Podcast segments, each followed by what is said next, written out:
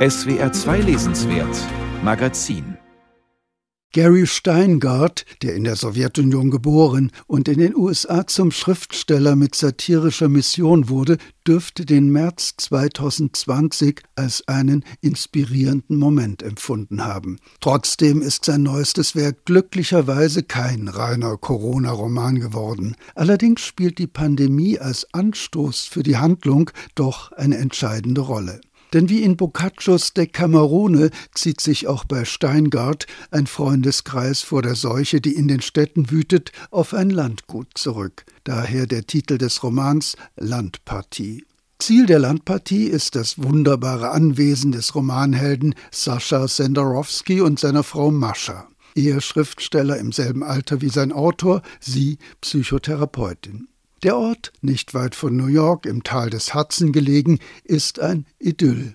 Trotzdem häufen sich die Zeichen des Untergangs, als wären die letzten Tage angebrochen, wenn nicht für die Welt, so doch für das kleine Reich der Senderowskis. Schon auf der zweiten Seite wird dem lieblichen Ort etwas Apokalyptisches zugeschrieben. Massenhaft fallen tote Äste von den kranken Bäumen im Park, das Duschen wird wegen der unsicheren Wasserversorgung zum Glücksspiel, Trump-Anhänger machen die Straßen mit ihren riesigen Pickups unsicher und die Unterhaltskosten für das Landgut steigen unaufhaltsam. Sandorowski beschleunigt seinen finanziellen Ruin noch, indem er durch die Gegend rast und riesige Summen für Wein, Delikatessen und Lebensmittelvorräte für seine Gäste ausgibt, die er mit folgenden Worten willkommen heißt.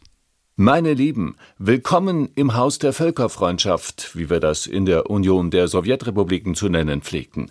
Wir leben in einer Zeit der Angst, aber auch einer Zeit der Freude. Wir haben unsere Stadt verlassen, um einander Gesellschaft zu leisten, und wir sind hier, um dafür zu sorgen, dass uns nichts zustößt. Es ist ein kleiner, ausgewählter Freundeskreis, den Sascha und Mascha in den Bungalows rund um das Haupthaus einquartiert haben. Die Mehrzahl sind Bindestrich-Amerikaner, die mit den Gastgebern die Erfahrungen der Immigration gemeinsam haben. Karen, die mit einer Dating-App steinreich geworden ist, und Ed, der es von Haus aus ist, haben einen koreanischen Hintergrund. Wienot, der seinen Professorenjob verloren hat, ist nun Koch und hat indische Wurzeln. Alle sind in mittleren Jahren, nur die, eine ehemalige Studentin in Saschas Creative Writing Kursen, bildet eine Ausnahme. Sie ist in ihren Zwanzigern und eine echte Südstaatlerin. Der Autor nennt sie mit der ihm eigenen Anspielungslust auf alles und jedes die Cameron, damit auch der Hinweis auf das Decamerone nicht fehlt. Und dann gibt es noch den Schauspieler, einen prominenten Star. Er ist der Schwarm aller Frauen, aber für den Gastgeber eher ein Unglücksbote, weil er unablässig an einem Fernsehdrehbuch herummäkelt, von dem sich Sascha dringend neue Einkünfte erhofft. Doch das ist nicht der einzige Konflikt, der in den langen Wochen des Zusammenseins aufbricht. Im Mit- und Gegeneinander kreisen alle um ihre Erinnerungen, Bilanzen und Ausblicke. Alle befinden sich an einem Wendepunkt, an dem Dinge zu Ende gehen und neue Anfänge herbeigesehnt werden. Im Haupthaus und in den Bungalows waren Verhandlungen im Gange. Auf der Veranda fanden Krisengespräche statt. Stimmen, die wochenlang gelassen gewesen waren, wurden plötzlich laut. Koloniebewohner weinten oder hielten die Tränen zurück. Auf diesem Landgut ist also einiges los, Lustiges genauso wie Trauriges, Beklemmendes oder Sonderbares. Mascha wird wegen ihrer Überwachung der Corona-Regeln als weiblicher Stalin tituliert. Alle jagen mit Leidenschaft dem Sex hinterher. Nach einem Abend in der Gesellschaft des schönen Schauspielers müssen alle Frauen zur sexuellen Entspannung unweigerlich Hand an sich legen.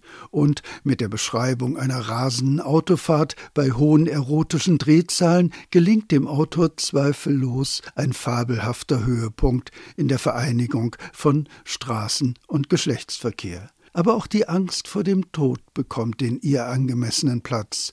Am Ende stirbt einer der Freunde, wodurch eine Art von Katharsis und die Neubesinnung auf menschliche Wärme und Zusammengehörigkeit ausgelöst werden. Insgesamt aber bleibt der existenzielle Tiefgang des Romans begrenzt. Schließlich basiert nicht der geringste Teil von Gary Steingarts Ruhm auf seiner Doppelrolle als Erzähler und Possenreißer, der sich für keinen Jux zu schade ist. Dazu gehört es auch, dass sich der Autor in seinem Romanhelden selbst karikiert. Wenn Senderowski eine Geschichte erzählte, machte er sich über sämtliche Hauptfiguren und vor allem über sich selbst lustig. Sobald man eine gute Allgemeinbildung genossen hatte, wurden weite Teile des Lebens zu einem komplizierten Witz. Zu den komplizierten oder sagen wir lieber gebildeten Witzen gehören auch die zahlreichen Hinweise auf Tschechows Theaterstück Onkel Vanya. Das heißt, Gary Steingart bietet mit seinem Roman Landpartie wieder ein amüsantes Potpourri aus literarischen Anspielungen, aktuellen Themen, komischen Glanzstücken und seinen angestammten herkunftsbedingten Sowjetwitzeleien. Für unterhaltsamen Wirbel ist also reichlich gesorgt. Aber so leicht wie dieser Roman daherkommt, so leicht verfliegt er auch wieder.